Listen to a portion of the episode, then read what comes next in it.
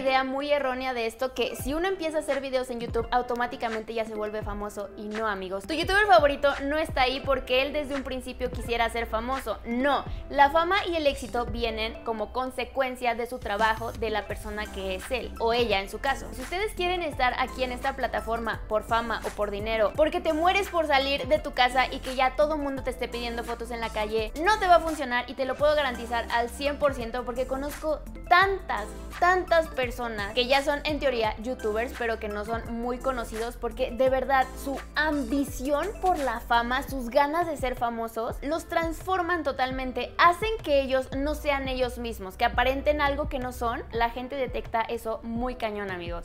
Esto que acaban de escuchar es el video de YouTube titulado Lo que debes saber si quieres ser youtuber del canal Ana Bon. Ella lo que te propone es que si tú quieres ser un youtuber no tienes que copiar a alguien más, tienes que cambiarle la vida a tu público, tienes que tener algo interesante para contar. Y si no tienes nada que contar, no tienes una experiencia de vida o no tienes nada realmente que compartir, entonces realmente no seas youtuber. Yo en mi caso, este mes, justo de noviembre, he cumplido 10 años de youtuber, 10 años de yo subir videos, de más de 700 videos que tengo en YouTube. He cumplido también 10 años de estar en esta herramienta, de ver youtubers, de algunos que sí me gustan, otros que me dan cólera, unos que me caen chincho, unos que me caen súper bien, otros que yo diría de grande quiero ser como ellos. Hay de todo.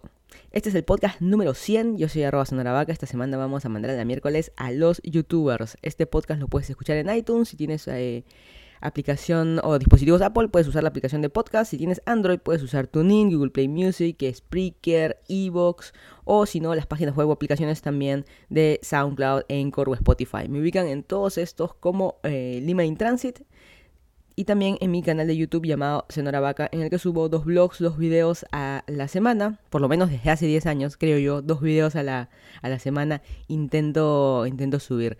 Hoy es domingo 11 de noviembre de 2018, son las 12 y 11 de la tarde en Miami, Florida. El que no me conoce, yo soy de Lima, Perú, vine a vivir aquí a Miami hace menos de dos años.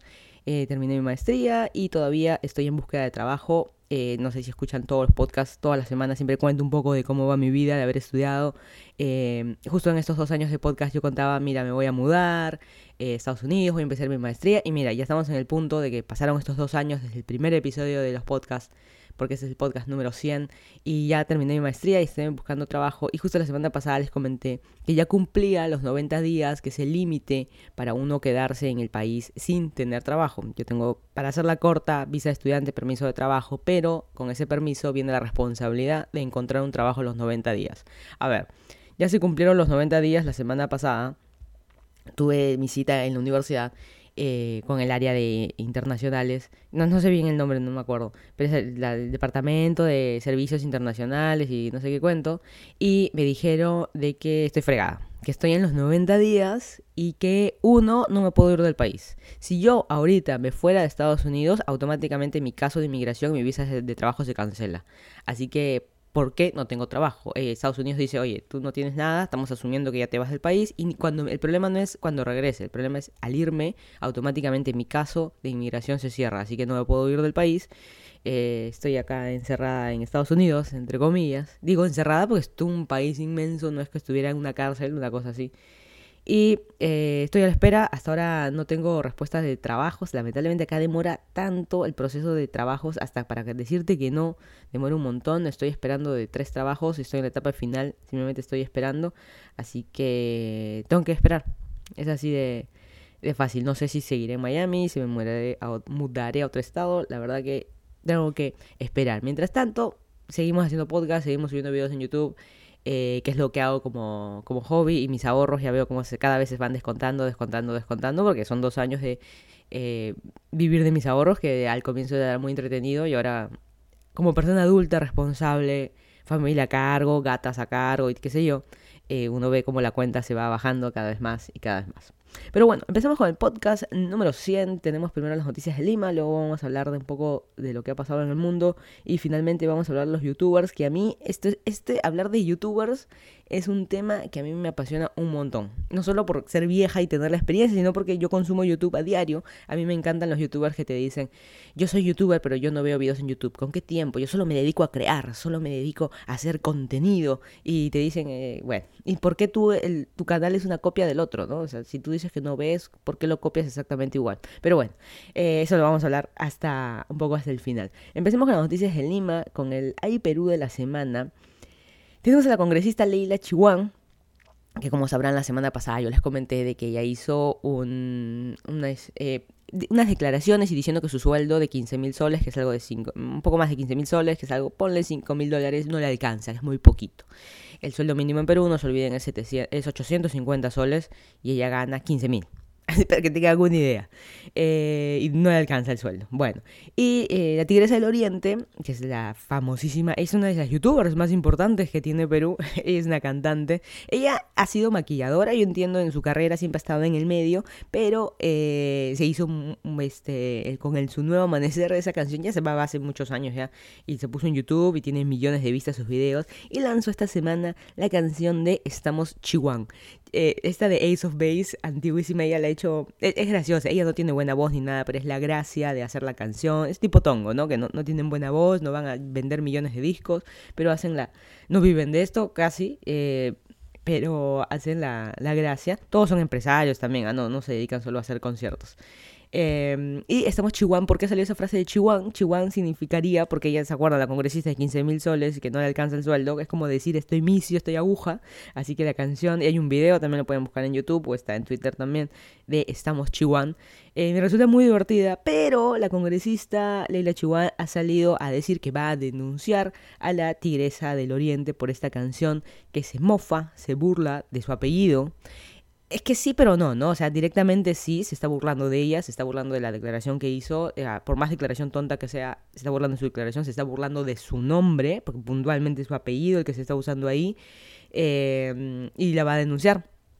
Eh, lamentablemente no sabemos en qué pueda, pueda eh, repercutir esto en la Tigresa del Oriente, que pague algún tipo de multa, si va presa, la verdad que no creo, pero por ahí puede tener alguna pena lo que el video y la canción que hizo y todavía que se siga, la gente la siga republicando y que esté en YouTube y demás. Pero a mí lo que me da pena es ley de Chuan, en vez de enfocarse en eso, que siga haciendo leyes, siga trabajando, o sea, no, no te enfoques en, no, no se enfoque en tonterías, eh, pero bueno, ella ya está si todos creíamos que era una deportista, una, una, persona, un ejemplo de superación y demás, luego de todas las cosas que han sucedido en la política en Perú, ella se fue derechito hasta el fondo y la verdad que no creo que vuelva a salir electa, esperemos, en las siguientes eh, elecciones. Así que, no sé, ahí algunos dirán por un tema de libertad de expresión, está bien que haga la canción, pero por otro lado, el tema de, no, no, no sé, no se llama privacidad de datos ni... ¿Cómo sería? Que puntualmente estás usando su apellido para hacer una canción y obviamente es ella. No sé, ahí hay algo raro, pero ojalá no le caiga ninguna pena a la, a la tigresa por esto. Ayer sucedió en Lima el Entel Media Fest, que es este festival de youtubers que estuvo... Eh, estuvieron un montón de youtubers conocidos, los peruanos también, pero entre los, los más conocidos estuvo Juan Pablo Zurita. Yo juraba que era el hijo de este actor Zurita eh, del año de la pera, de las novelas mexicanas. No, es el sobrino. Yo juraba, pero es que físicamente son muy parecidos, pero bueno, es el sobrino. Eh, estuvo Luisito Comunica también, eh, y ellos hablaban pues eh, de una charla de cómo también ser generosos, que apoyar a la comunidad y todo eso, y bueno, siendo como ellos, que ya están en una, que una ellos no son youtubers que están solitos en su casa y ya está, ellos son youtubers de que son ya están en planilla de una agencia, en agencias de medios. Ellos trabajan para las agencias de medios. Las agencias de medios son los que les gestionan sus videos en YouTube, qué temas van a subir, a qué eventos van a ir. O sea, cuando uno ya está como que ya ya bien este, situado como youtubers, la verdad que se pueden dar el lujo también de decir ayuden, apoyen, pero bueno, son de los youtubers más grandes que las chiquillas gritan detrás de ellos y le quieren tomarse la foto y qué sé yo. Eh, pero bueno, eso es lo que sucedió ayer en el, en el Media Fest. Eh, una mala noticia sucedió esta semana que en Trujillo, que un ambulante acuchilló a un inspector municipal. ¿Esto qué es? Eh, como siempre, los, los, que no saben, el ambulante es la persona que está parada en medio de la calle, afuera del mercado, afuera de la tienda, donde sea, está parado vendiendo algún producto, ya sea alguien peruano, ya sea alguien venezolano, ya sea alguien... Eh, que limosna o que vende comida o que vende productos golosinarios, la verdad que es una mezcla, es simplemente alguien que está parado vendiendo, no necesariamente de manera legal. Entonces estos inspectores municipales lo que hacen van y votan tienen que votarlos a los, a los ambulantes, los sacan, simplemente los sacan y algunos les dicen, estamos llegando, váyanse. No se quieren ir, simplemente se aferran del carrito de repente del sanguchero, del carrito de la, del emoliente, qué sé yo, y no se quieren ir. Y este y los inspectores, obviamente, a, la fuerza los empujan, los empujan a ellos, empujan sus productos, los botan al suelo, se los llevan, confiscan. Esas son las cosas que suceden. Y es así, así, así como cuando quieren atrapar al ladrón y lo ponen en el suelo para esposarlo y qué sé yo, algo similar sucede con el ambulante. Para mala suerte, eh, uno de los eh, inspectores que tenía 23 años fue acuchillado y en el corazón. O sea, esa es eh, la desesperación del ambulante. Se entiende también, pero no, no se entiende. No, no, se entiende lamentablemente que lo tengan que acuchillar a alguien. El ambulante lo que hizo por defenderse él, por defender sus, las cosas que él vendía y para que no se las quiten porque se las confiscan también, porque si te das estás haciendo algo prohibido, eso es lo que sucede. Estás haciendo algo, estás haciendo algo en un lugar prohibido. No está reglamentado ser ambulante, pararte en la esquina, eso no está reglamentado. Si te tienes que ir, la policía te bota, te tienes que ir. Y eh, al no quererse ir, este señor lo que hizo, agarró un cuchillo y lo acuchilló a este muchacho de 23 años que fue el inspector. Falleció a los tres días. Eh, y justo lo acuchilló en el corazón y cuando sucede esas cosas no hay nada más que hacer y lamentablemente falleció.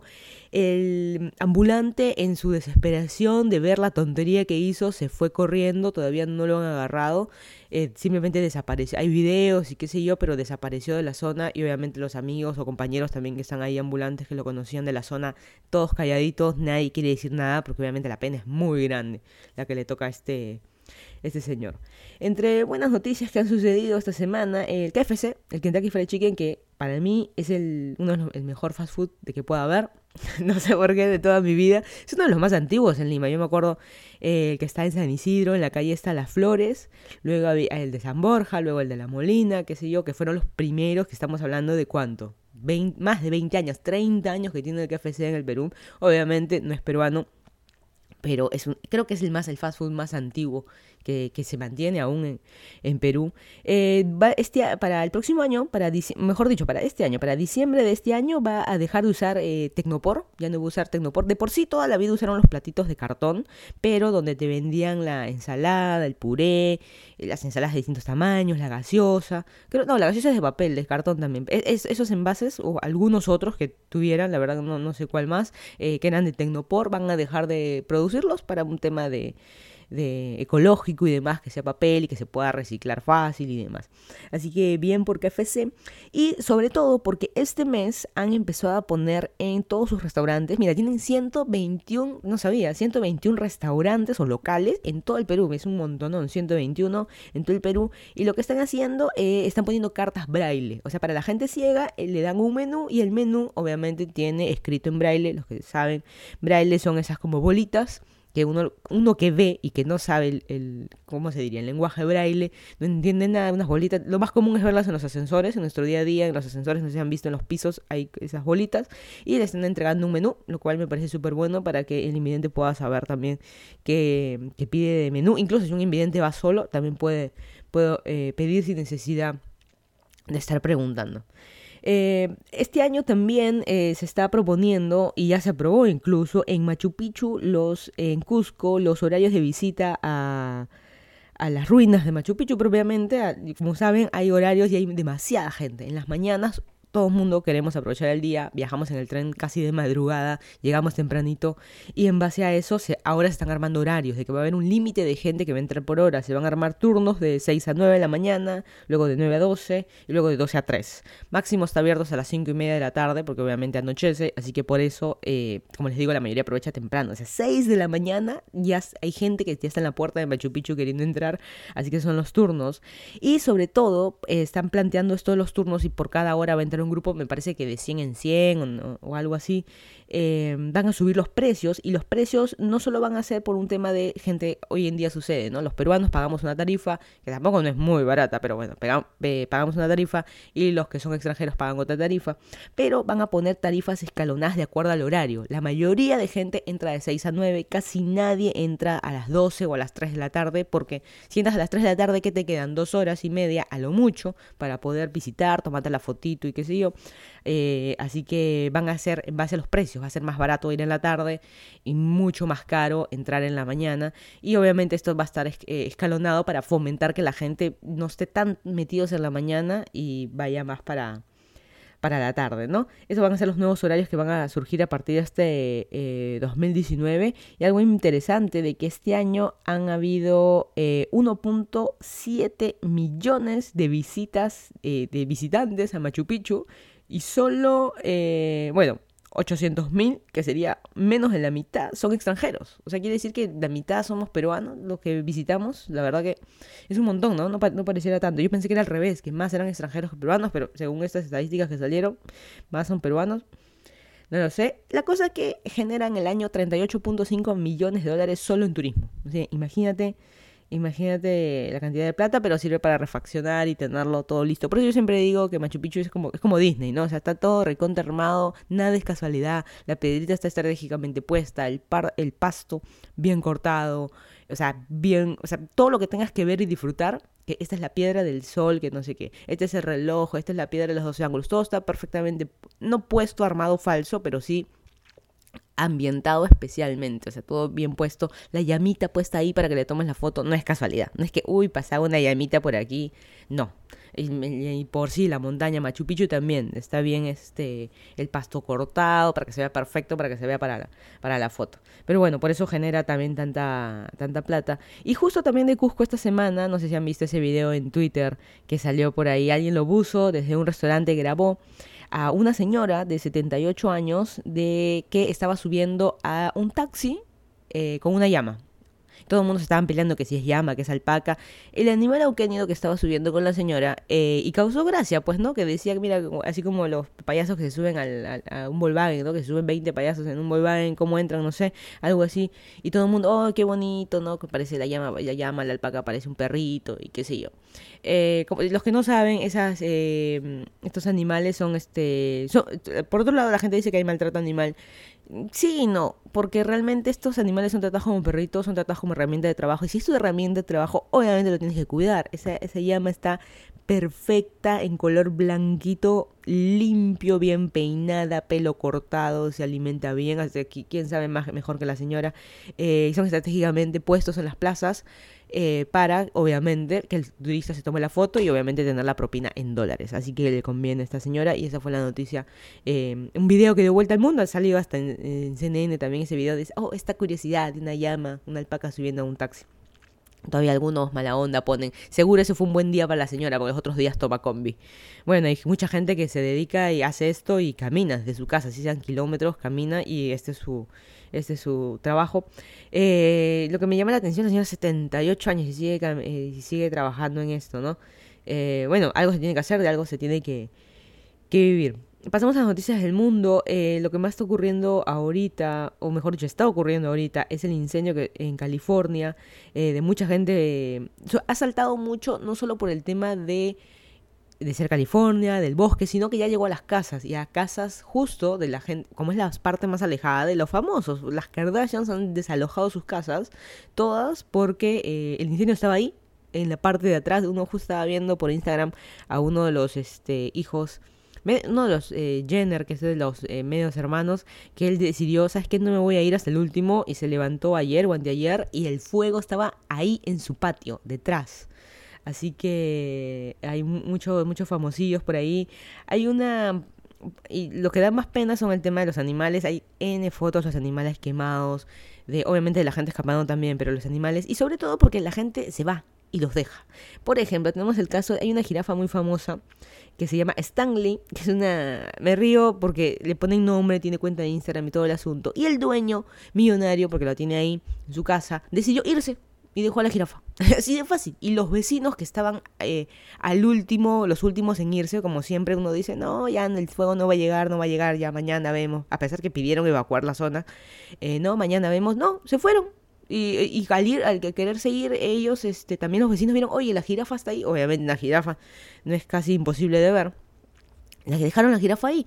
Y los vecinos tuvieron que llamar al zoológico, a los bomberos y qué sé yo. Y la jirafa fue este, evacuada. Yo digo, ¿cuánta gente famosa que tiene sus mini zoológicos y cosas así? ¿Cuántos se han ido, no? Y han dejado sus, sus, este, sus animales ahí. Hay unas fotos de unas, este, justo también de unas llamas, eh, unas alpacas ahí amarradas en una caseta en la playa. Todo el mundo dice, no, pero están en la playa. No sé si ustedes saben, pero el fuego no llega a la arena. O sea, no, tiene que, no, no hay nada que se queme en la arena para que avance el fuego. Pero, ok, el fuego no avanza en el bosque de 3, 4 pasos más atrás de la playa. Pero y todo el humo, o sea, se puede morir también por el, el respirar el, el humo del del, del, incendio, así que eso es lo que está ocurriendo. Todavía no lo han apagado, así que eso es lo peor. Y como y siempre sucede, ¿no? Siempre en California van a suceder esto de los incendios.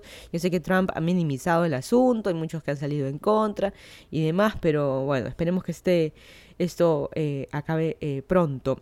El domingo anterior sucedió la maratón de Nueva York, como siempre, batieron récords. Yo siempre he comentado que la maratón de Nueva York es una, una de las que siempre me hubiera gustado correr. Es una de las más difíciles del mundo tiene muchas subidas, tiene muchas bajadas, tiene mucho de esas calles de que típico de Estados Unidos, una calle que tú avanzas, avanzas, avanzas y es exactamente lo mismo y no acaba nunca. Eh, así que estaban eh, todos ahí en la maratón, ha habido récords y, demás. Eh, ningún americano estuvo en el primer puesto de hombres ni mujeres, pero eh, muy curioso de que en el kilómetro 23, perdón, 25, una, un chico saltó la barrera, encontró a su señora, que es la, o a su novia, que es la que estaba, o sea, enamorada, que estaba corriendo, y le propuso matrimonio. Ella se paró en seco y ocurrió la propuesta, hubieron las fotos, se hizo famoso, todo, y qué sé yo. Y las feministas han saltado, y yo también, yo me voy a poner a favor de eso. A ver, el día de la maratón es un, es un día súper importante, que no tiene que estar opacado por nada. Es la maratón de tu vida que estás corriendo, estás corriendo por meses de meses entrenando. Como les digo, es la maratón más difícil que puedo haber. Y viene este novio, por más que tú lo quieras mucho, y te interrumpe. Uno ya te interrumpe. O sea, míralo desde el punto de vista de corredor. Tú estás entrenando, estás en tu ritmo, estás midiendo tiempos. Eh, estamos hablando de un nivel bueno de correr, porque es una chica que iba a hacer un buen tiempo que vino entrenando por muchos meses y demás. Y los que son eh, loquitos runners están mirando mucho el reloj, a qué paso estoy yendo. Estoy yendo más rápido, estoy yendo más lento lo normal y, cosas así. Estoy respirando, estoy respirando. Acá en, el siguiente ya sé en qué parte estoy, dónde tengo que tomar el agua, dónde tengo que tomar Gatorade. O sea, más loquito, tienes más planificado. El que es runner de verdad está escuchando esto y le suena familiar. Bueno, la cosa que este chico salta y le hace frenar en seco y le propone matrimonio y le enfría a la chica. Y la cosa que la chica feliz, obviamente acepta y eh, sigue corriendo, pero le malogró el día porque ya no es el día de la maratón, sino es el día que le propusieron matrimonio. Yo hubiera esperado a que la chica termine la carrera, haga su mérito y, y, después se le pida matrimonio porque realmente le opacó el día. Yo estoy de acuerdo ahí con las feministas que decían que le opacó su día, le opacó su logro, su reto. Eh, sí, sí, sí, se lo opacó. Lamentablemente es, es, así. Yo no sé, la chica no ha dado declaraciones, nada, no se le ha visto. Quizás por eso, no sé, pero yo no estoy de acuerdo. Está escuchando muchas opiniones de muchas, muchas corredoras. Eh, y corredores hombres también, y también muchos están de acuerdo, ¿no? Porque la maratón es tu día, es tu momento, y alguien se te lo está, o por más que lo quieras mucho, alguien te está opacando. Y bueno, eso fue creo que la noticia, una ahí algo resaltante de la maratón, más allá de, lo, de, los, de los tiempos y qué sé yo. Eh, aquí en Florida, puntualmente en los Everglades, ahí hay un sitio ahí donde me encanta andar en bici, y muy cerca se eh, encontró a la pitón una de las pitones más largas de que pueda eh, existir en el mundo. No la más larga, pero una de las más largas. Y como siempre, hay los cazadores, hay concursos y qué sé yo, se hace famosa la gente, gente especialista, por si acaso. Una pitón de 17.5 pies, que es algo de 5 metros. Imagínate encontrarte una pitón. Y sucede eh, en este. En, Aquí en Florida hay un montón de serpientes y hay videos en YouTube, pueden ver de la cantidad de que se han encontrado en, no solo eh, cocodrilos, lagartos, sino también las serpientes, pitones. ¿Qué se recomienda hacer si es que tú te encuentras? En un restaurante y en un jardincito ves como que algo se mueve. Eh, pero primero, corre. Otro, no la molestes, nada que, uy, vamos a ver la fotito. Eh, no. Y lo otro, y lo siguiente es reportar O sea, la miras y corres. Mira, he encontrado una serpiente aquí, llamar a 911, pero especialmente llamar a los bomberos y decir he encontrado esto para que venga, rescate animal venga y se la lleve. Eh, eso es lo que hay que hacer por si acaso se encuentran alguna pitón alguna, alguna vez. Eh, la mejor noticia de la semana, creo yo, el reencuentro de las Spice Girls. se van a reencontrar las cuatro, no va a estar Victoria Beckham, pero eh, va a ser una gira solamente por ahorita, se ha anunciado una gira por el Reino Unido, han agregado más fechas porque se acabaron, ni bien salieron, se acabaron ese mismo día todos. Yo iría, la verdad, y si vienen a Estados Unidos y hacen una gira, en Estados Unidos obviamente también voy a ir. Eh, no es que yo sea fanática, me voy a morir, pero me parece muy bueno y recuento, están todas viejitas, ¿ah? Pero es un buen, este, buen reencuentro. Eh, a veces es bueno recordar la juventud, así que es una buena noticia. Y la plata, la plata que van a sacar ahí las Spice Girls, obviamente, ya, ya tienen la plata que quieran ellas en su carrera, cuando empezaron en el 96, 95, las primeras canciones, eh, hasta que se retiraron, cantidad, millones de millones para vivir felices el resto de su vida, es así tipo Oasis, que hicieron plata y ya ni música hacen, ya para qué, ya, ya tienen para vivir el resto de su vida. Y bueno, qué bueno que las Spice Girls finalmente aceptaran. Yo creo que Victoria Beckham por ahí, de repente, algún concierto en especial, algo va a ser algún... Eh, se va a aparecer, pero bueno, lo importante que, que, que están, ¿no? Va a haber el reencuentro. Esta semana también sucedieron las elecciones en Estados Unidos, em, no de presidente, sí de gobernadores locales, de referéndum de leyes, está muy basado de acuerdo al Estado. Eh, yo puntualmente que vivo en Florida, yo no voto, pero eh, el voto es voluntario también para los eh, ciudadanos americanos, es voluntario, por eso no sé si vieron todos los que seguimos a gente de Estados Unidos, todos andan a votar, que con el sticker y todo el asunto, porque es voluntario y solamente creo que se ha conseguido algo de la mitad de, electores, los que realmente han ido a votar en todos Estados Unidos. Y puntualmente hay problemas en Florida porque no hay el, están pidiendo recuento y en Broward, que es un estado que está, una ciudad al, norte de donde estoy yo, eh, al norte de Miami, eh, no, que no hubo el recuento. Al día siguiente llegaron, porque también se hacen en los colegios, llegaron al colegio y encontraron este, las cajas de votos, estaban algunas en blanco, que por qué habían si ya se acabó ya las elecciones, todo un tema y están pidiendo recuentos voto a voto para ver qué finalmente es el, gobernador. Y como les digo, hay gobernador de todo el estado, hay gobernador de condado, o sea, está muy es muy por estado, algunos han ganado, eh, hay más demócratas, pero también hay bastantes republicanos, en algunos estados ha ganado el bueno o el peor, hay, hay la verdad que hay de todo. Y eh, puntualmente eh, aquí en Florida también se hace un referéndum, y eso a mí me, me gusta, es súper bueno, que le preguntan a la gente, van a ver esos proyectos grandes, ¿ustedes aprueban o no aprueban? Referéndum, sí o no. Y Puntualmente hay dos. Uno, que ya lo había comentado en noticias previas, eh, el estadio de David Beckham se va a hacer aquí en Miami, se aprobó eh, la gente lo pide, va a ser un estadio, va, a ser un complejo con hotel, con parque, va a estar cerca del aeropuerto en una cancha de, golf, así que va a estar ahí este un súper complejo que va a generar un montón de tráfico, hay un montón de gente a favor, unos en contra, finalmente todo el mundo dice, bueno, mientras más construcciones en Miami, en parte mejor, más turismo, eh, más se puede romper la mano, no, ese tipo de cosas cuando hay proyectos grandes. Eh, y el otro es de que banearon la carrera de perros galgos, el que no sabe el perro galgo, el que ha visto Los Simpson, el, ay, ¿cómo se llama? El enviado de Santa, el perrito, eh, el único perro de Los Simpson, digamos. Ese es un perro galgo que hace las carreras estaba permitido en Florida, en el estado de Florida, y ahora las han prohibido. Que me parece que a partir del próximo año van a estar prohibidas ese tipo de carreras, así que todos esos perros simplemente van a quedar de mascotas. Y otra vez, al igual que con la llama en la noticia de que sucedió en Cusco, algunos los animalistas salen a decir de que sí, pues porque era un maltrato animal, pero por otro lado, como son herramientas de trabajo, al igual que los caballos, ¿no? Uno los trata a uno, la mejor alimentación, porque son tu herramienta de trabajo, pero igual se, se les sobreexige. Así que lo que estaban diciendo de que si alguien está muy interesado en adoptar perros, esos perros después también van a salir en adopción, porque por ejemplo, si tú eras un corredor de galgos y tenías a tu cargo, o tenías tú como herramienta de trabajo 30 perros galgos, por decir algo, 30, y ahora ya no te sirven, te van a servir de mascotas, eh, van a dar muchos en adopción, así que el que quiera espere un poquito y después va a poder adoptar, eh, espera hasta el próximo año que se ponga la ley y pongan en adopción, así que estén atentos a los que quieran, quieran a los que quieran su, su perro galgo, eh, que obviamente son ex famosos retirados. Así que, y otra, lo que sucedió de que se va a poder permitir el, eso lo veo malo, el tema de las maquinitas, los casinos, eh, ya las permitieron, así que está permitido, van a empezar a salir los negocios de casinos y qué sé yo, no sé si Miami se convertirá en Las Vegas, pero ahora que ya está aprobado, ahora es distinto, ahora vamos a empezar a ver esos negocios más, ¿no? De casinos, de apuestas, que no hay, porque obviamente está prohibido, y ahora que está permitido, vamos a ver cómo Miami realmente va, cómo va a cambiar con esto. Eh, Demi Lovato salió de su rehabilitación y los medios no tuvieron mejor que poner titulares como salió y salió gorda. es así de fácil, se le vio más gorda y qué sé yo, pero es, que eso sea un titular es un gran problema. Esta chica es súper joven, cantante, famosa, millones de eh, millones, pero tiene problemas, obviamente, y a toda su vida ha sufrido contra la bulimia, anorexia y demás cosas también desde que ha sido joven. Y para que le pongan titulares que salió de rehabilitación, que está gorda, ya pues, ya pues. Eh, dicen que Juan Gabriel va a estar hablando de, de este iba a decir de gente gorda, eh, yo estoy también, ¿no? Amarillista. Eh, Juan Gabriel dice que va a regresar, ha salido el ex manager a decir de que está vivo y que ahora en diciembre va a, hacer eh, presentaciones y demás, que regresa con todo.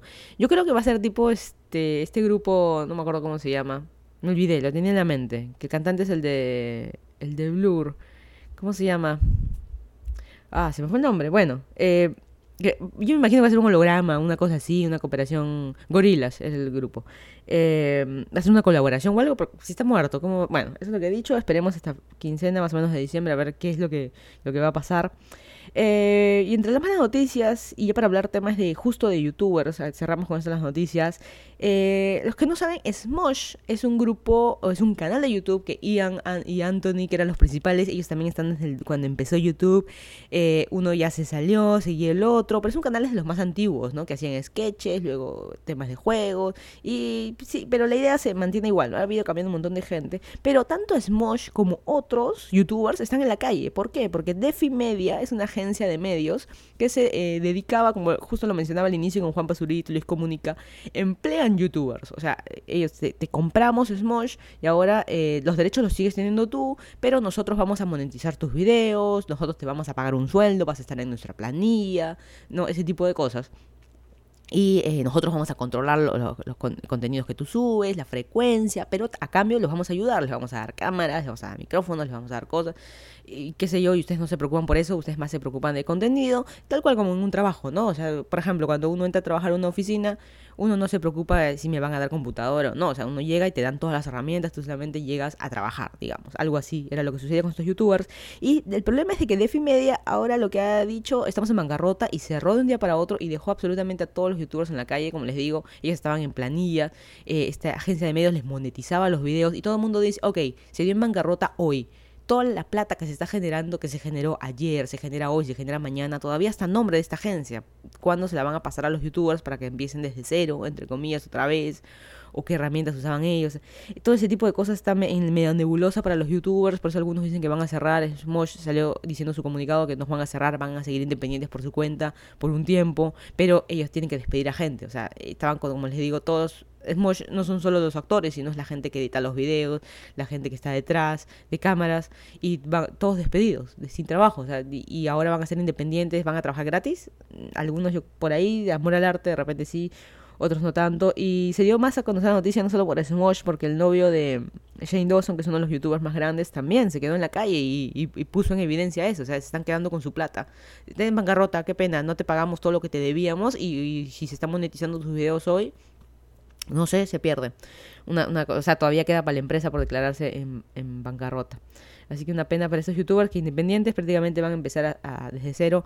El que no sabe, hay gente que se dedica a ser youtuber, por ejemplo, como en mi caso, youtuber Misia, eh, hashtag Misia, eh, hashtag Chihuahua, me dedico, o sea, yo sola, yo sola grabo mis videos, yo sola edito, yo sola los subo, yo no estoy en ninguna agencia de medios, yo, sola, yo misma me manejo mi cuenta de AdSense y la plata me llega a mí y lo, lo poco que llega de plata me llega a mí y ya. Pero en cambio hay otros que, como les digo, es agencia de medios. Yo simplemente entrego un video o entrego el contenido, voy a grabar tal día y todo el resto se encarga la empresa, ¿no? Yo no hago nada, recibo mi sueldo todos los meses, la agencia me pone eventos que tengo que ir, por ejemplo, un Intel Media Fest, tienes que ir a este evento, ya está todo pagado, tú, no te, tú vas nomás, no te preocupes, y, y cosas así. O sea, hay esos dos tipos de, de, de youtubers, o en el medio, por ejemplo, youtubers de que ellos hacen sus videos en su casa, pero le dan a alguien más para que los edite y luego se los regresa y luego ellos lo suben y también lo manejan todos ellos.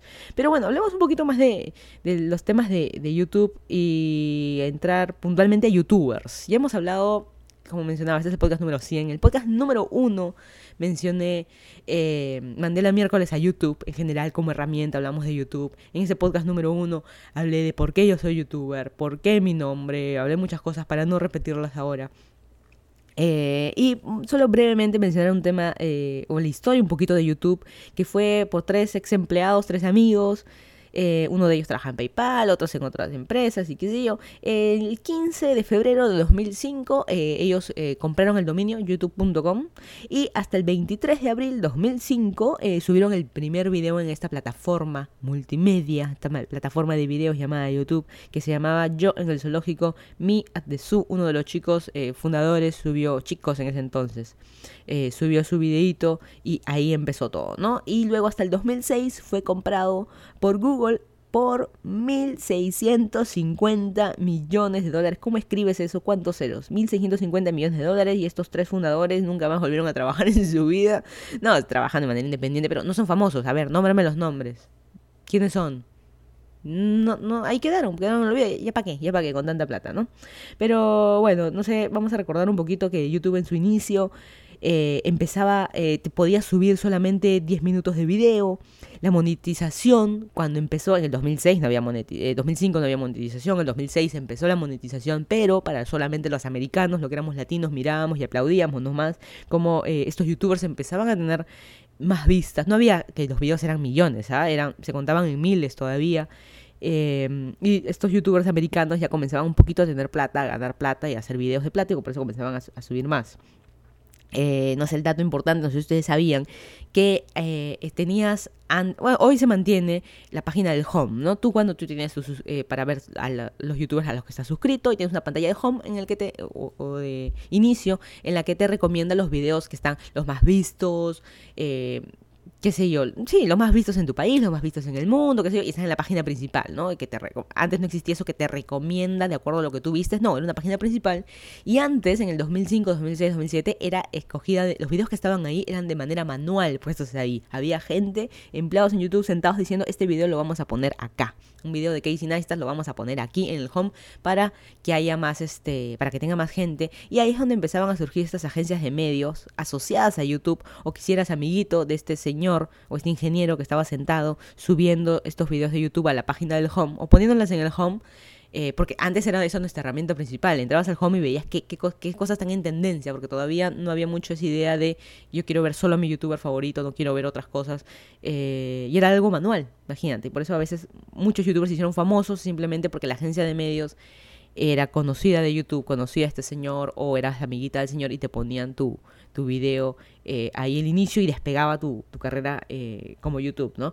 Y antes, cuando recién empezó YouTube también, era como, como, como decía famoso como youtuber, no simplemente subías y esperabas, no, antes ponías, los ponías en MySpace, los ponías en tus blogs, o sea, la parte del código lo insertabas, el código HTML lo insertabas en tu página de MySpace, lo ponías en tus blogs. Antiguamente ya, ya creo que estamos un poco en el pasado de hablar de blogs, de Blogspot, de WordPress. Creo que estamos un poco en el pasado. Algunos me dirán, no, eso todavía existe. Ya no, o sea, leer blogs y qué sé yo.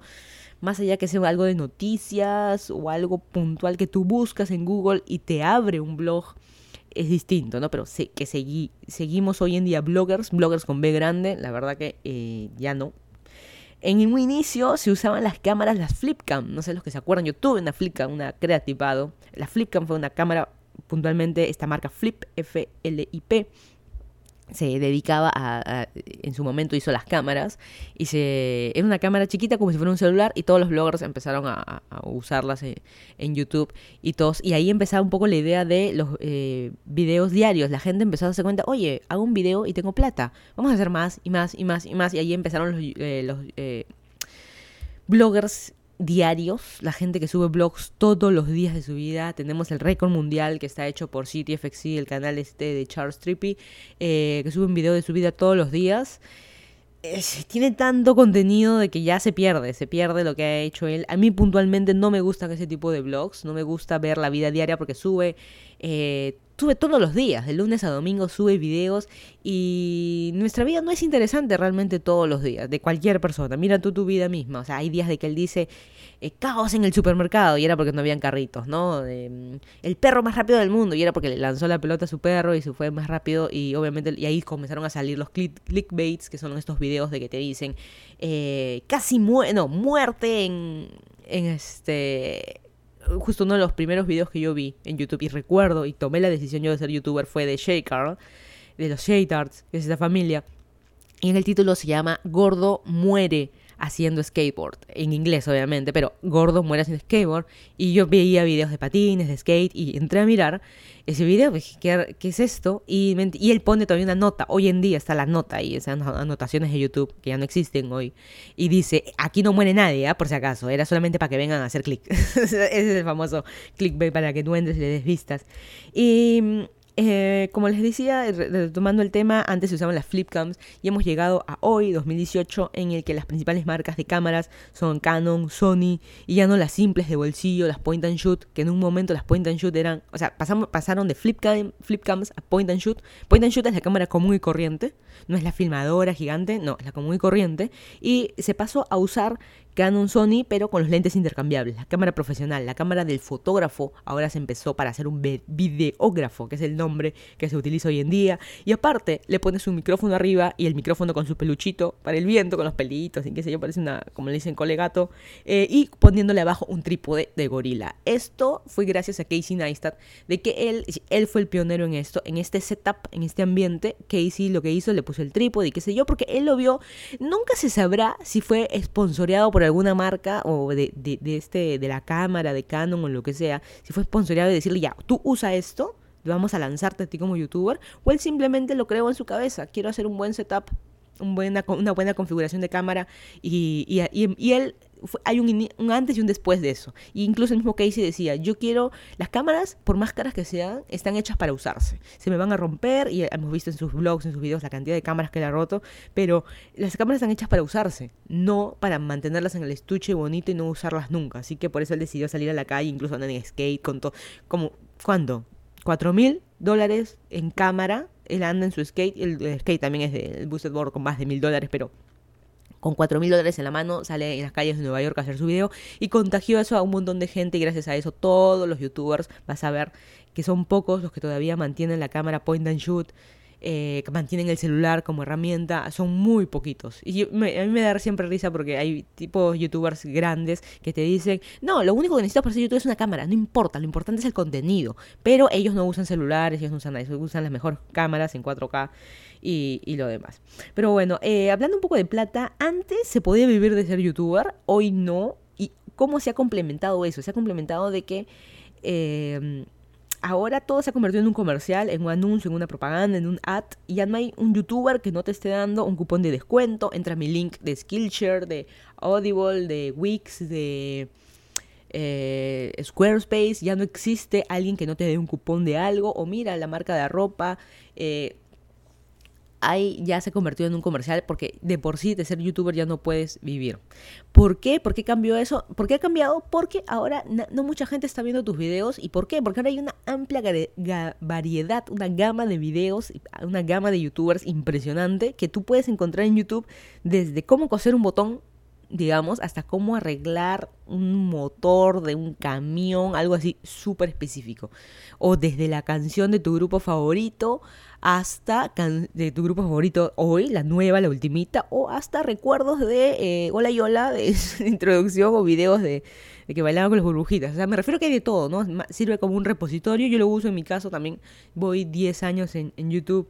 13 años en YouTube como viendo videos y 10 años como youtuber y lo mío ya se convirtió prácticamente en un repositorio de, de, de videos, ¿no? Y no como siempre no, como les digo, un canal tipo CityFXI que te subía videos diarios, ya hagan la matemática, va él también más de 10 años subiendo videos diarios, 365 videos por los, va 12 años, pero ponle 3000 y algo, son videos ya perdidos, él siempre dice, yo, yo regreso y veo mis videos de antes, pero ¿cuál? ¿Cuáles? Hay tantos, es muy específico, pero bueno, o sea, que ¿en qué realmente aportas? Pero bueno, vamos a pasar un, un poco, un poco más a hablar y rápidamente de cuáles son mi top 5 de youtubers. Vamos a hablar, este obviamente es el tema de solo youtubers. El, mi top 5 de youtubers de que existieron toda la vida. Que para mí toda la vida fueron favoritos. Estén hoy día en YouTube o ya no. Ese es mi top 5. El primero eh, es Casey Neistat. Yo tengo la, la, bendición de estar suscrita y ser fan de él desde antes que él empezara a hacer los vlogs diarios, desde antes que él se pusiera los lentes, que salga con su skate y con su cámara, con su Gorilla Pot, desde antes. Eh, y me gustaban más esos. Incluso él mismo dice que también le gustaban más hacer videos de historias y cosas así. Y hoy en día él se dedica más a hacer propagandas de cosas. Y se dan cuenta, acá le invito a mi amigo para que presente su libro. Acá ha venido con otra youtuber. está promocionando gente por su agencia de medios. Así que está como que, o, mira la cámara, la comparación técnica, y él está auspiciado por Samsung. O sea que mm, no sé qué tan imparcial es. El segundo sería Ray William Johnson, que él inventó Equals 3, que era este Hoy en día todavía existe, él hace videos de ya de otra cosa, pero ya él hace stand-up comedy hoy en día, pero era este video de que él simplemente hacía noticias graciosas, narraba noticias graciosas que sucedían en el día. Era Equal Street su canal. Luego está Philip de Franco, que él está hasta hoy, hace noticias y, me gusta porque hace noticias y te, te cuenta como que lo, lo ultimito, las últimas cosas que pasaron, no solo en YouTube, escándalos también del mundo, las noticias, y medio como que se informa un montón. La semana pasada habló de Bolsonaro, que no tiene nada que ver, que hace un youtuber gringo hablando de la los presidentes en Brasil y habla de todo él. Así que a mí me, gusta ese formato, lo mantiene desde el día uno. Él es uno de los youtubers más antiguos.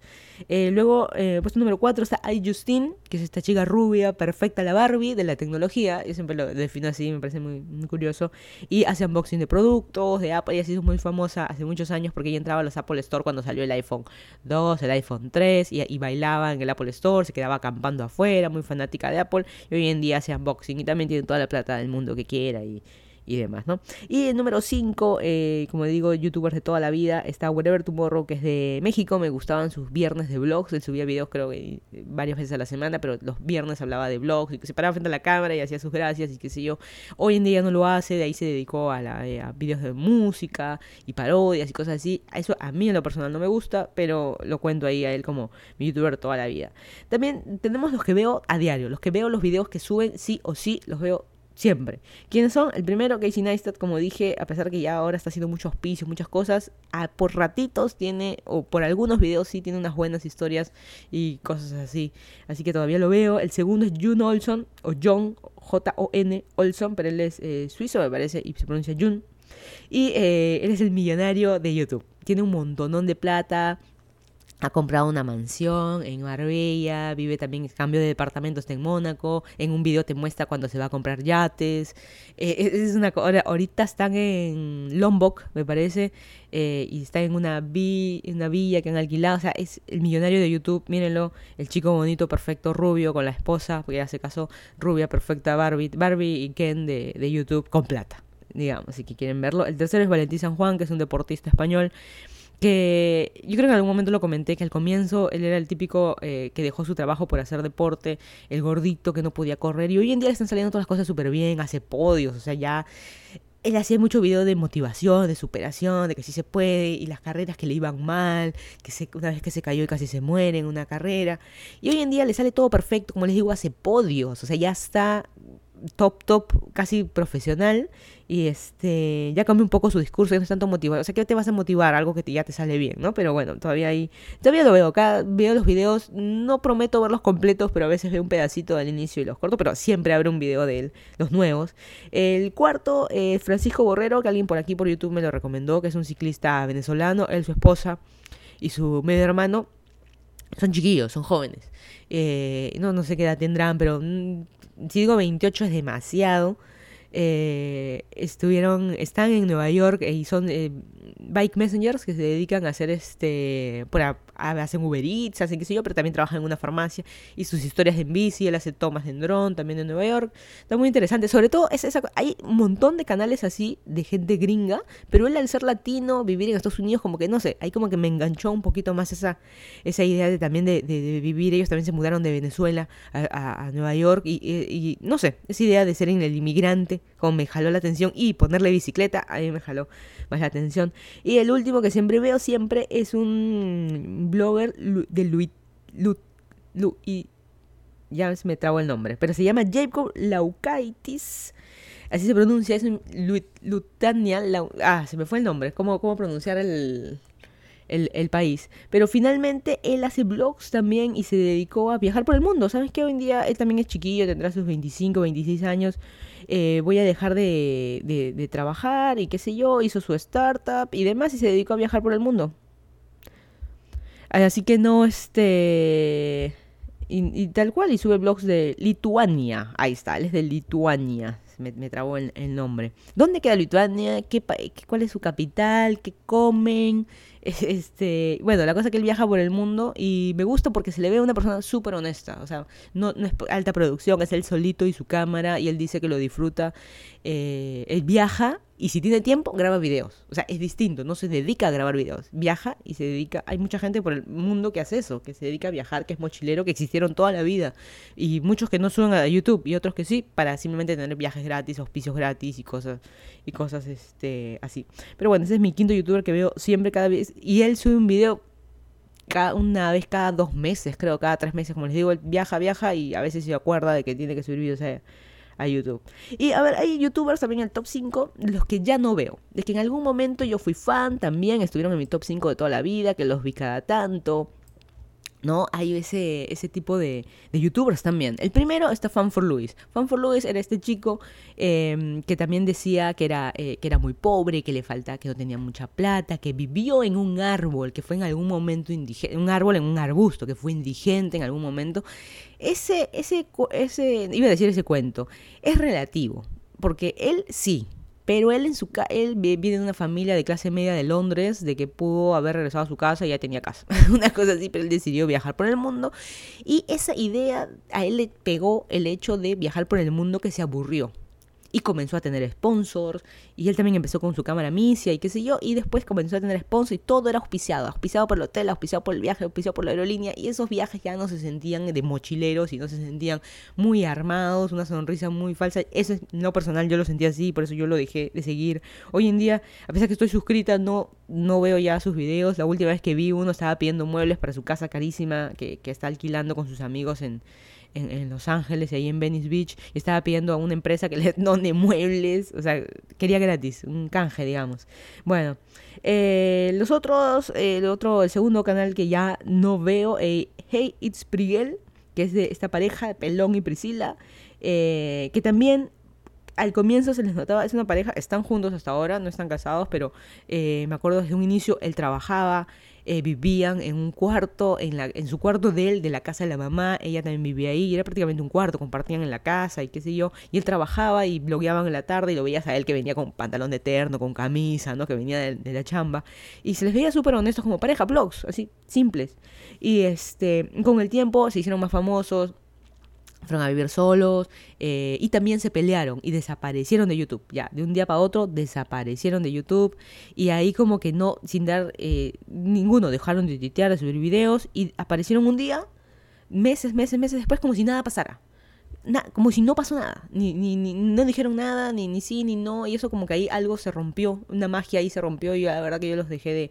de ver y también suben videos, y la gente, muchos de sus seguidores decían, ustedes no dicen nada, suben solamente por la plata, porque en el medio, eh, como les digo, son youtubers de que van a eventos, van a, a, a, sea un mall, y a presentarse o a presentar un producto, eh, y este y iban y la gente les tomaba fotos oye y qué pasó con ustedes con su canal y no, nunca decían nada no pasaba nada o sea no sé como que cierta mentira. Y algo similar sucedió con CityFXC que justo lo mencioné hace un porque él tiene el récord mundial de blogs diarios en YouTube y también ya lo está subiendo parece por obligación los videos ya se convirtieron en cualquier cosa y sobre todo porque también se rompió la magia cuando se divorció de su primera esposa y ellos eh, era con Ali Speed, y ellos también dijeron, aceptaron de que mintieron los últimos meses, que su relación estaba súper mal, las últimas semanas ya estaban divorciados y mentían diciendo que todo estaba perfecto y que todo estaba bien, ¿no? Y de un día para otro simplemente Ali desapareció de los blogs y él y salió esos videos del divorcio, ¿no? Que se habían divorciado. Y, y dolió, pues, o sea, uno dice, pero si son actores, como que ven una película, ¿no? O sea, porque pero ahí es alguien que ves a diario y como siempre dicen, uno que tú lo conoces y no, no conoces al youtuber. Por más que en mi caso hay gente que me sigue hace 10 años en YouTube y, y este me, ha escuchado mis 100 podcasts, puede decir que me conoce. La verdad que yo creo que no, pero tampoco no mentir así tipo de que les, yo les digo, o sea, ellos dijeron, en la última semana estaban, veíamos los videos juntos, riéndose, abrazados y era mentira ellos estaban mal, o sea, ya estaban divorciados. Y ya ella estaba buscando otra casa y qué sé yo, y eso estaba por detrás del blog, no lo veían. Eso como que rompió, hoy en día está casado otra vez y, y qué sé yo. El cuarto es Ben Brown, que es un viajero. Eh, también empezó siendo viajero, él, se dedicaba a otra cosa. Él era, eh, hacía remo olímpico y demás, y se dedicó a ser youtuber, empezó a hablar de cámaras, de video, de calidad de video, de edición de video, y se parecía muy bueno, empezó a viajar un montón, hacía un montón de hacer, sus videos eran muy buenos, y les tomaba bastante tiempo editarlos también y comencé a hacer videos diarios y, el problema de tener una eh, hacer videos diarios y con buena calidad, eh, así 4K y tus este, time lapses y todo bonito, te, te consume bastante tiempo, unas si te digo 5 horas para hacer un video así es muy poquito. Y eh, no sé qué pasó y él se perdió en la vida. O sea, él, él mismo no me encuentro, no sé eh, qué quiero hacer de mi vida y qué sé yo. Y tuvo un bajón y salió de YouTube y ya regresó. Y sé que tiene unos cuantos miles de vistas, pero lo he visto ahora poco un video también aclarando temas que suceden. Todo, que, todo aquello que, que, sea psicológico, ¿no? O sea, no sé, hay algo raro ahí y se rompió esa magia que yo le tenía con ese youtuber. Y el último, que de los que ya no veo, es Luisito Comunica. No solo porque YouTube me lo pone como recomendado siempre, a pesar que yo ya no lo veo, no estoy suscrita, le pongo no me gusta, siempre me aparece, porque siempre, yo siempre, siempre digo que hay alguna magia ahí de YouTube amarrado este, con su agencia de medios. Y ¿por, siempre me lo, lo Yo no quiero ver, así de fácil, no quiero. Eh, ¿Por qué? Porque a algunos videos me resultan súper graciosos, súper curiosos, pero para mí ya se convirtió en lo mismo. Yo no veo sus videos, eh, o cuando yo los veía, no veía todos, uno tras otro, cada semana que sacaba, sino con el tiempo como que se fueron. Yo los veo iguales, sus videos iguales. Vamos a probar la comida tal, o sea, pero lo hacen en distintos países, pero es lo mismo, sigues probando comida. Eh, pero vamos a viajar de no sé qué, vamos a ver el avión de no sé qué. Eh, no sé, a mí en lo personal me resulta lo mismo y la verdad que ya no. La verdad que no lo sigo. No, no quiere decir que él sea mala persona ni nada por el estilo. Como, otra vez, nosotros, a todos los youtubers que menciono, Nadie los conoce en persona, salvo seamos sus amigos. Eh, los conoce en persona como para decir si es buena persona, si es mala persona y qué sé yo. Estamos hablando del contenido. Pero bueno, ya no lo sigo. Y uh, para finalizar, el top 5 de los youtubers que veo cada tanto. Está el número 1, los Shaytards, que como mencionaba, ese fue el primer youtuber que yo vi, que en su momento tenía solo tres hijos. Ahora tiene... ¿Cuántos son? ¿Cinco? Cinco hijos, ya están grandes, el más grande ya tiene licencia, ya va a sacar su licencia para conducir, o sea, ese ya te dice, yo cuando lo veía tenía, el chiquito tenía como cuatro o cinco años, estamos hablando hace 13 años, pues, hace muchísimo tiempo. Este, la segunda que veo cada tanto es de Perú, es Ariana Boloarse, eh, hay cierto cariño porque me recuerda cuando ella se junta, porque ella graba con su hermano eh, y con dos de sus amigos. No sé si una de ellas es su prima, pero dos de sus amigos. Eh, cuatro personas contándola a ella. Y me recuerda mucho esa dinámica de cuando yo era chica y me juntaba con mis primos y hacíamos las bromas. Cuando estás en, en casa, digamos, en casa. Una cosa más allá de tus amigos, sino más, allá con tus primos, cuando estás en tu casa, echados en el sillón, tonteando. Me recuerda mucho eso y me da esa, nostalgia. esas cosas que nunca más van a volver a pasar ¿ah? en la vida. Solamente pasan en esa edad. Y me recuerda mucho. Ya tiene muchos videos de comida. Justo su último video que lo viera de cómo comprar, eh, qué cosas puedes comprar por 5 soles en un fast food. En algunos solo papitas, en el otro sí compré hamburguesa, qué sé yo cosas así, medias curiosas, ¿ves? por ahí con los veo, pero hay otros que hacen de baile y cosas así, a mí no me llama la atención, por eso mm, cada tanto por ahí abro algún video, retuiteo un video de ella. Otro que veo cada tanto es Mix, eh, Mick Bergsma. ¿Él quién es? Él es el mudito, él es un mudo, Sí, es un mudo y tiene videos en YouTube para que no digan que es posible. Y, por eso lo sigo. Él hace solamente, se dedica a hacer videos de, Go, de GoPro. De, él es em, embajador de GoPro también. Él está en los anuncios principales de GoPro y demás. Eh, él es el surfer rubio de pelo largo de ojos azules y demás. Él vivía en Texas y ya se mudó a Hawái. Eh, justo también los videos que estás viendo ahorita son de esos. Eh, y los tips de GoPro, pues, ¿no? Cómo ponerle la tapa, cómo actualizar el firmware, cómo hacer esto, cómo hacerlo otro GoPro. Pues eso no veo todos, pero sí me llama mucho la atención y me llamó la atención. Y incluso cuando se estaba mudando vendió cosas de su de, que le mandaban las marcas. Yo le compré un par de cosas por eBay. Eh, y lo que me parece curioso es que sea mudo y se los ven haciendo mm, señas. ¿Cuándo has visto un surfer hacer lenguaje de señas? ¿No? Es un poco un poco difícil y me pareció curioso y estoy suscrita ya hace un par de años. Y como digo, veo los videos cada tanto.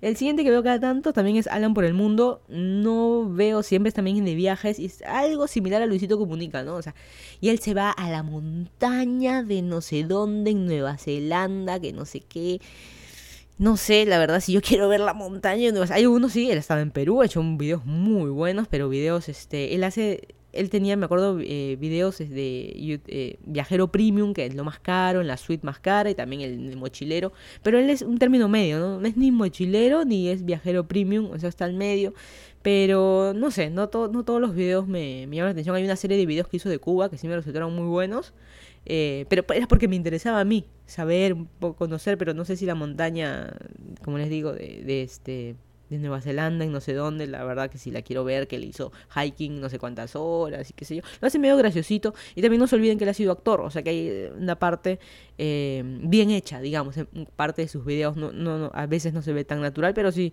este le va bien, le va bien. No tiene millones de seguidores, él es mexicano, no tiene millones de seguidores. Eso a veces tenemos en contra, ¿no? Que en español siempre vamos a ser menos de que ser alguien, hablar en inglés al mundo. Pero bueno, y el otro que veo cada tanto, que es una las youtubers, quiero mención honrosa a Jenna Marbles, que es súper antiguísima, también YouTube 13 años, sus perros también ya están ancianos, veo a los perros que están, era negro, ahora está totalmente gris, el más chido de Marbles, que justo Jenna Marbles, ella tiene otro apellido, Marbles es por su perro, y era un chihuahua negro y ahora está este gris viejito que ya no puede ni caminar el perro, pobrecito, pero todavía hace sus videos graciosos, de parodias y cosas así, eh, no sé, a veces eh, ella pareciera que fuera una persona media loca, pero bueno, eh, ahí hace videos con el novio, con el perro, y cada tanto por ahí, si veo un título lo interesante, le hago clic cada tanto. Si no tengo nada que ver, prácticamente estos videos que veo cada tanto es cuando si ya no hay nada que ver en YouTube que me interese, eh, les doy clic a, sus videos, ¿no? Pero yo creo que el youtuber de todo el tiempo, de todo este tiempo, es Shane Dawson. Yo creo que ese sería el, número, el rey de YouTube que yo le diría. Él desde el primer este, él fue también de los primeros youtubers con Justin, con Philip de Franco, con los shaders.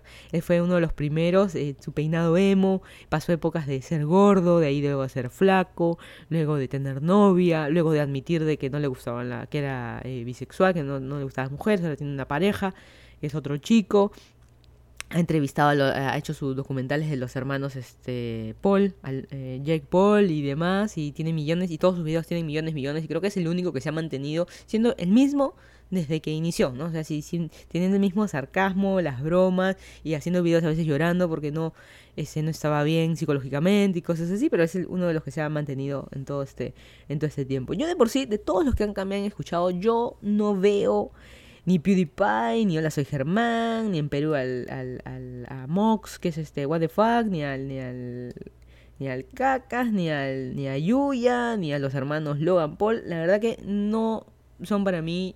Si algunas los he visto, sé quiénes son, pero no son para mí. Simplemente nunca, nunca me llamaron la atención. Serán los mejores, los famosos, no lo sé. Pero a mí no me llaman la, la atención. Así que este todo cambia, ¿no? Hay mucha gente que dice, no, eh, ah, no solo a mí, sino a todos los youtubers, siempre se ve, yo extraño los videos que hacías antes, ¿no?